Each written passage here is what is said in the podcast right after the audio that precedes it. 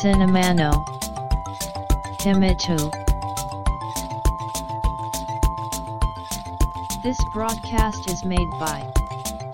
Cinema Podcaster Fuji Walker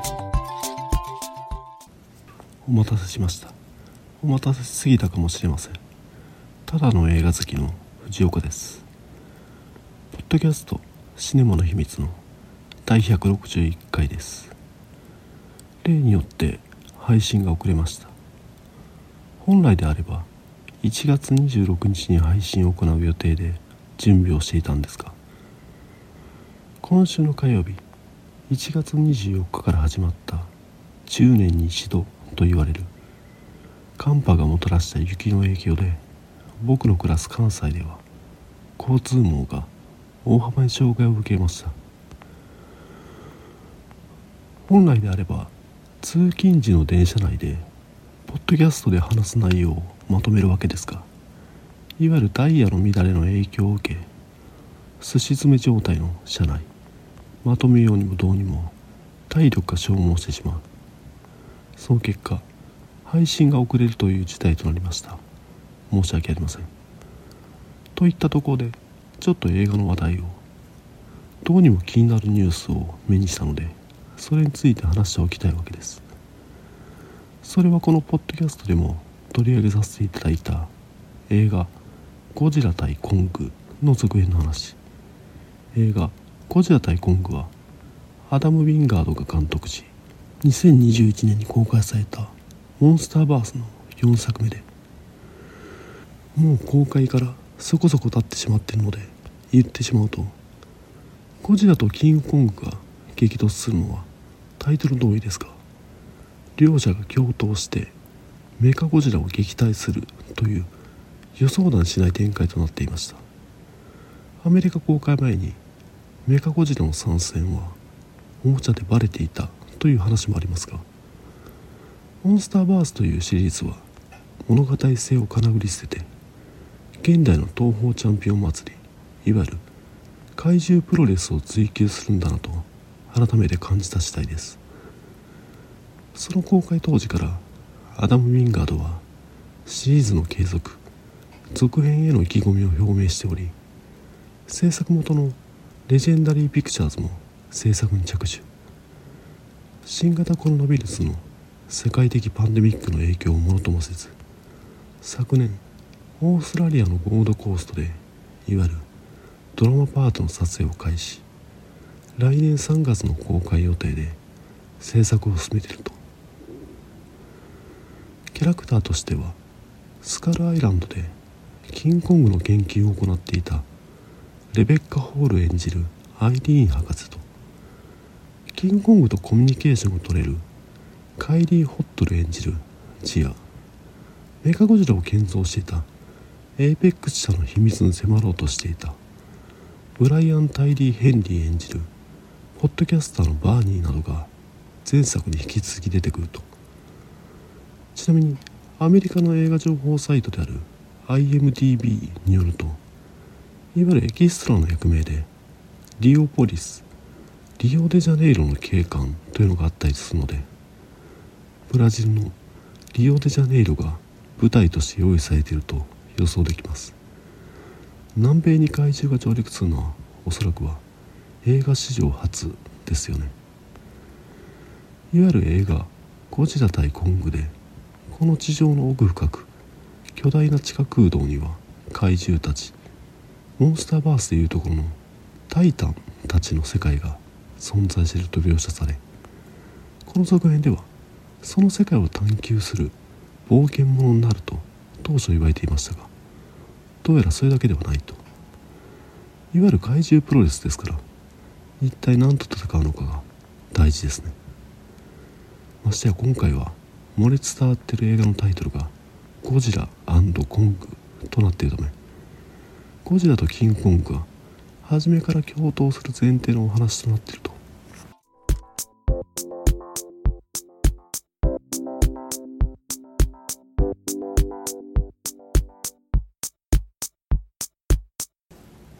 そこでリークというか噂がニュースになっておりましてこれを取り上げておきたいと。それは今回の敵はスペースゴジラ。キングコングでは太刀打ちできずゴジラに協力を求めるといった筋立てではと見られていると。このスペースゴジラは東宝が制作した平成ゴジラシーズに登場した悪役怪獣でいわゆるゴジラと戦った悪役ランキングなどでは必ず上位に食い込むほど人気があると。宇宙からやってきて福岡に飛来謎のクリスタルで街を占拠し自身にとって都合のいい環境に変えてゴジラを迎え撃つという。他の怪獣と比べても戦略的に行動するという頭のいいキャラクターとなっていまして見た目もゴジラと売り二つ。というのもそれまでの平成ゴジラシリーズで宇宙に散らばったゴジラの細胞がブラックホールに吸い込まれホワイトホールが出てきた過程で超絶進化したためなんていう極めて漫画的な謎理論で誕生した怪獣。そもそもがホワイトホールは理論としては存在するが未だ観測されておらずその存在を疑わしいと言われる領域です。なぜこんな小学生が考えたようなよくわからんがとにかく強そうといった。リアリティのない怪獣が映画に登場せざるを得なかったのか。当初は平成ゴジラシリーズは前作であるゴジラ対メカゴジラでシリーズ完結。代わりに現在では悪名高いローランド・エメリッヒによるハリウッド版が公開される予定でしたがどうにも制作が進んでいない模様。慌てた東宝が作ったのがゴジラ対スペースゴジラ。そのためなぜか主題歌があるのはいいにしても舞台となる福岡出身のロックバンドが担当しているなどいろいろと突貫工事の雰囲気があるシリーズ一色作といって見るべき価値のない作品といったわけではなくこれはこれで愛すべき一作。映画「ゴジラ対コング」の続編ではこのスペースゴジラが登場すると噂されていると。スペースゴジラは謎理論で誕生したというのは先ほど述べましたが作中もそのきっかけは宇宙へ飛散したビオランテ。もしくは宇宙へ飛び立ったモスラが関係しているとはっきりしませんでしたがどうやら続編ではビオランテきっかけ説を採用しているようでスペースゴジラは植物由来となっていて劇中進化し続ける存在。として描かれとじゃあそれならビオランテを出せばいいじゃんと思う方はいると思うんですがここではたと気づくわけです。平成ゴジラシリーズではゴジラ対メカゴジラがありメカゴジラは国連が主導して開発した対ゴジラ兵器。その続編となったゴジラ対スペースゴジラではその技術が応用されて新たな対ゴジラ兵器としてモゲラが出てきます。元は別の東方特撮である地球防衛軍で地球侵略を企てるミステリアン星人が地球環境を変えるために送り込んだロボットがモゲラでゴジラ対スペースゴジラのモゲラはいわゆるリブート版となるわけです。劇中スペースゴジラ撃退のためモゲラは出撃し図らずもゴジラと協力することになるというドラマチックなロボットでもあります。ちなみに正式名称はモバイルオペレーションゴジラエキスパートロボットエアロタイプ。その略称がアルファベット表記でモゲラとなっていると。映画冒頭格納庫で運ばれてくるモゲラの機体が強い青い光でシルエットとなり正式名称がテロップで紹介されるといった演出となっておりあまりのかっこよさに映画館で無駄に震えたわけです。前作「ゴジラ対コング」ではメカゴジラが出たからには今回の「ゴジラコング」ではモゲラあるかもしれません。モゲラは手にドリルがついていってそれで地中を移動するという設定のためエーペックス社が地下空洞世界探索のためにメカゴジラの技術で建造したとすれば違和感なく登場させられますね。来年はスクリーンで再びモギラの勇姿が見られることを願ってシネマの秘密。第161回始めます。その際には是非とも登場場面でモゲラの機体がシルエットとなって正式名称モバイルオペレーションゴジラエキスパートロボットエアロタイプテロップで表示をお願いした。い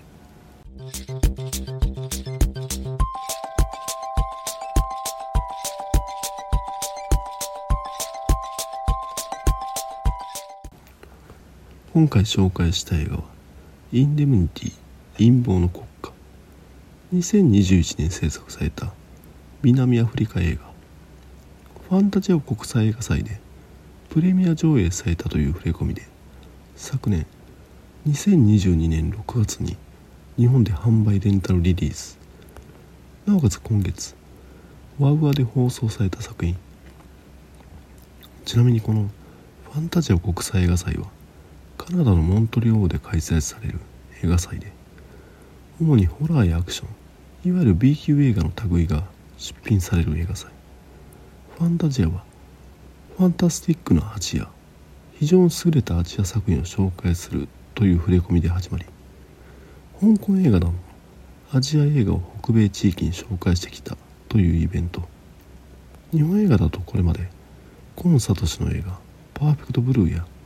中島哲也の映画「下津物語」三池隆の映画「ヤッターマン」などが上映されたようです。さてタイトルである「インデムニティ」は聞き慣れないって言葉ですがいわゆる Google で検索をかけると保証を意味する英単語と出てきます。補って償うと書いて保証です。この保証は他に同音異義語がいくつかあるので混同したり間違えて理解しがちですが保険の方に障害と書く保障は安全保障や社会保障で使用されていることから脅威から立場や権利などを守るという意味で保険の方に証拠と書く保証は保証人や保証書で使用されていることから人や物に対して責任を持つという意味。対して本作のタイトルで使用されている。保証は補って償うわけですから人や物の損害を金銭などで補い償うと。つまり損をしたのを埋め合わせるということですね。つまりは埋め合わせであると。映画冒頭主人公の家。朝のダイニングで子供が言うわけです。歯が抜けたのに妖精が来なかった。妻は主人公を見るわけです。なぜ用意しなかったのと。主人公を忘れたと言わんばかりの表情の中。子供に見えないように財布からお金を取り出し子供に渡します。さっき妖精が来てこれを渡してくれって頼まれた。この行動は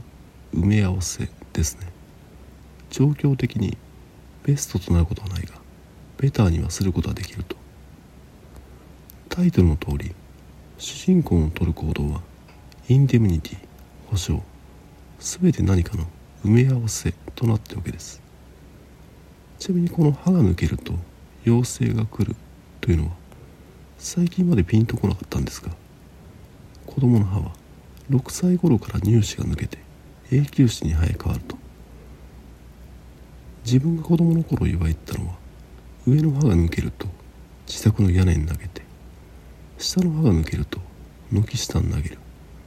そうすることで生えてくる大人の歯が丈夫になるという話ですがアメリカヨーロッパの文化圏では違っていて歯が抜けると枕の下に置いておく。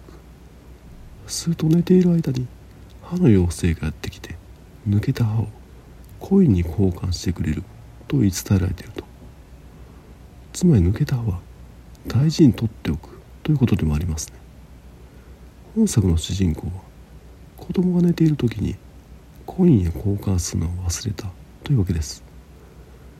そんな本作「インデムニティ陰謀の国家」のお話はというと配給会社であるインターフィルムのウェブサイトによるとこんな感じ。テオは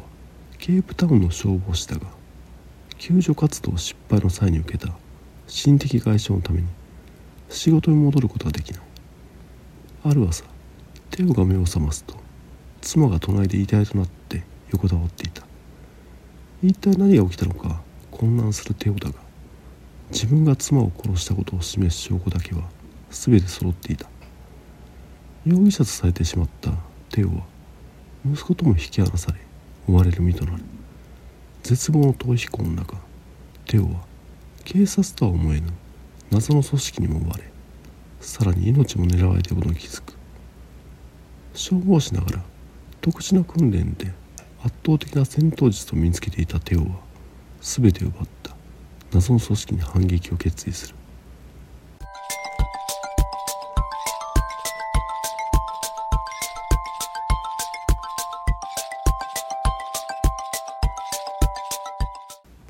本作を監督したのはトラビス・トーテ。南アフリカのケープタウンに本拠を構える制作会社。ガンビットフィルムズで映画「ナンバー37」の脚本やネットフリックスドラマである「ブラッドウォーター」の演出などを手掛けていた人物。本作についてこのポッドキャストで話すにあたって制作背景を知っておきたいとトラビス・トーテのインタビューをいくつか読んだんですね。もちろん日本で本作を取り上げる人もいないので英文ニュースを Google 翻訳したので正確ではないかもしれませんがこのインタビューが興味深くて彼が言うには近年南アフリカではハリウッド作品のロケ地はもちろんポストプロダクションの場所として注目されており映画産業が盛んになった反面南アフリカで地獄の映画人が映画を制作しようとすると高確率でハリウッド作品とバッティングするとあのロケ地がいいなとお金を出して許可を取ろうとしてもその場所をハリウッド作品がロケ地として交渉を始めると数倍のお金が提示されてしまい場所を捉えてしまう。もちろん腕のいいスタッフに声をかけても予算のあるハリウッド作品が募集をかけるとそちらに流れてしまう。それは俳優もしかりでこれでは映画工場として成り立っていても文化としての映画を育たないと。ハリウッドが南アフリカの題材として悪名高い人種隔離政策アパルトヘイトを取り上げがちなのも不満に感じていて自分たちの物語はもっと多様でバラエティに富んでると。そもそもが南アフリカでは英語オランダ語から派生したアフリカンスだけが話されてるだけではなく11の言語が飛び交っているんだと南アフリカの人種構成では有色人種が多数派を占めているのに彼らが主人公を務めるアクション作品は皆無。そのため本作のような娯楽作品を企画したのだと。また本作の出発点として南アフリカは犯罪発生率が非常に高い国として知られているにもかかわらず犯罪被害者のケアはもちろん犯罪を捜査する警察官などの PTSD ストレスへの対処が社会的に認知されてないことがトラビス・トーテは問題だと感じていたのが始まりでお話を着想したのはとあるニュースを目にしたことがきっかけでこれはアフガニスタン紛争から帰還したアメリカ兵の話で彼は故郷で家族と再会し地元のスーパーに立ち寄る。そこでレジにいた人に銃を向け発砲。警察が駆けつけるまで歩道で座って待っていたと。これはアメリカに着いてから24時間以内に起きた出来事だそうで。そのアメリカ兵は事件の前後の記憶がなく取り調べで事実を告げられるとひどいショックを受けていたと。出発点や着想を得た出来事は極めてシリアスですが本作「インデムニティ陰謀の国家」はアクション映画。こういった作品のフォーマットとしては10分ごとに何らかのアクションが必要ですがエレベーターの中やパトカーに閉じ込められる銃撃戦ではなく殴り合いをしたいとするなどいわゆる CG や VFX を多用せず基本的には生身のアクション。そのためハリウッド資本を背景にしたトム・クルーズこと我らがトム・クルさんならワンカットにこだわりそうですが南アフリカ資本の本作ではホテルの窓を使ったアクションも場面としてはつながっておりますがおそらくはカットを割って撮影しており窓から飛び出すカットと窓の中へ飛び込むカットで構成されている。南アフリカの限られた予算で実現させるための試行錯誤の跡が感じられます。かなり好感を持ったというところで本作おすすめです Podcast Cinema no Himi 2 Woki e tag no come so ya go e ken domata she war Apple Podcast no review CSA blog no commento Tumblr no mail form Twitter account at Cinemana Himitsu Ma de Onega Ishi Mas こんな感じでインデムニティ陰謀の国家紹介させていただいたんですがどうでしょう？今回この作品のことを話したいなと思った理由について話させていただいて今回の配信分は終わりにしたいと思います。子供の歯が抜けると妖精が来るという習わしがあるのが最近までピンとこなかったというのは話させていただきましたが先日子供の歯がついに抜けましてこれはめでたい。大人の歯が生えてくるねと喜んだもんですがその晩子供が言うには抜けた歯をベッドに持っていくといわゆる子供の歯乳歯ですからとにかく小さいわけです。昔と違って今は抜けた歯を箱に入れて大事に取っておくらしいのでなくしては大変だと。ベッドに持っていくのはやめときと止めたわけです。今回の作品を見てようやく理解したわけですね。歯の妖精がやってきて抜けた歯を金貨と交換してくれる。子供が朝になって目が覚めると枕の下に金貨が置いてあるとそういった話なんですね。子供は妖精が来るのを期待してたのに理解せずに否定してしまったわけです。なんてことのない南アフリカの言ってしまえば B 級アクション映画ですが見終わってドーンと反省してしまったわけです。ちょっと遅まきながら Amazon で歯の妖精と金貨で検索をかけ出てきたコインを購入した次第であります。次に子供の歯が抜けた際には枕の下に金貨。本作インデムニティ陰謀の国家を見てよかったと心底感じてる今日この頃ですが。これで今回の配信も終わりです。第161回が最終回のないことを願います。お聞きいただきありがとうございました。繁栄と長寿シネマノヒミトゥポッドキャストトゥキニサンカイトカクシュマキヨビハイシンバッコナンバーウォーミックスクラウドニーテイハイシンチュー In to enjoy the next broadcast distribution.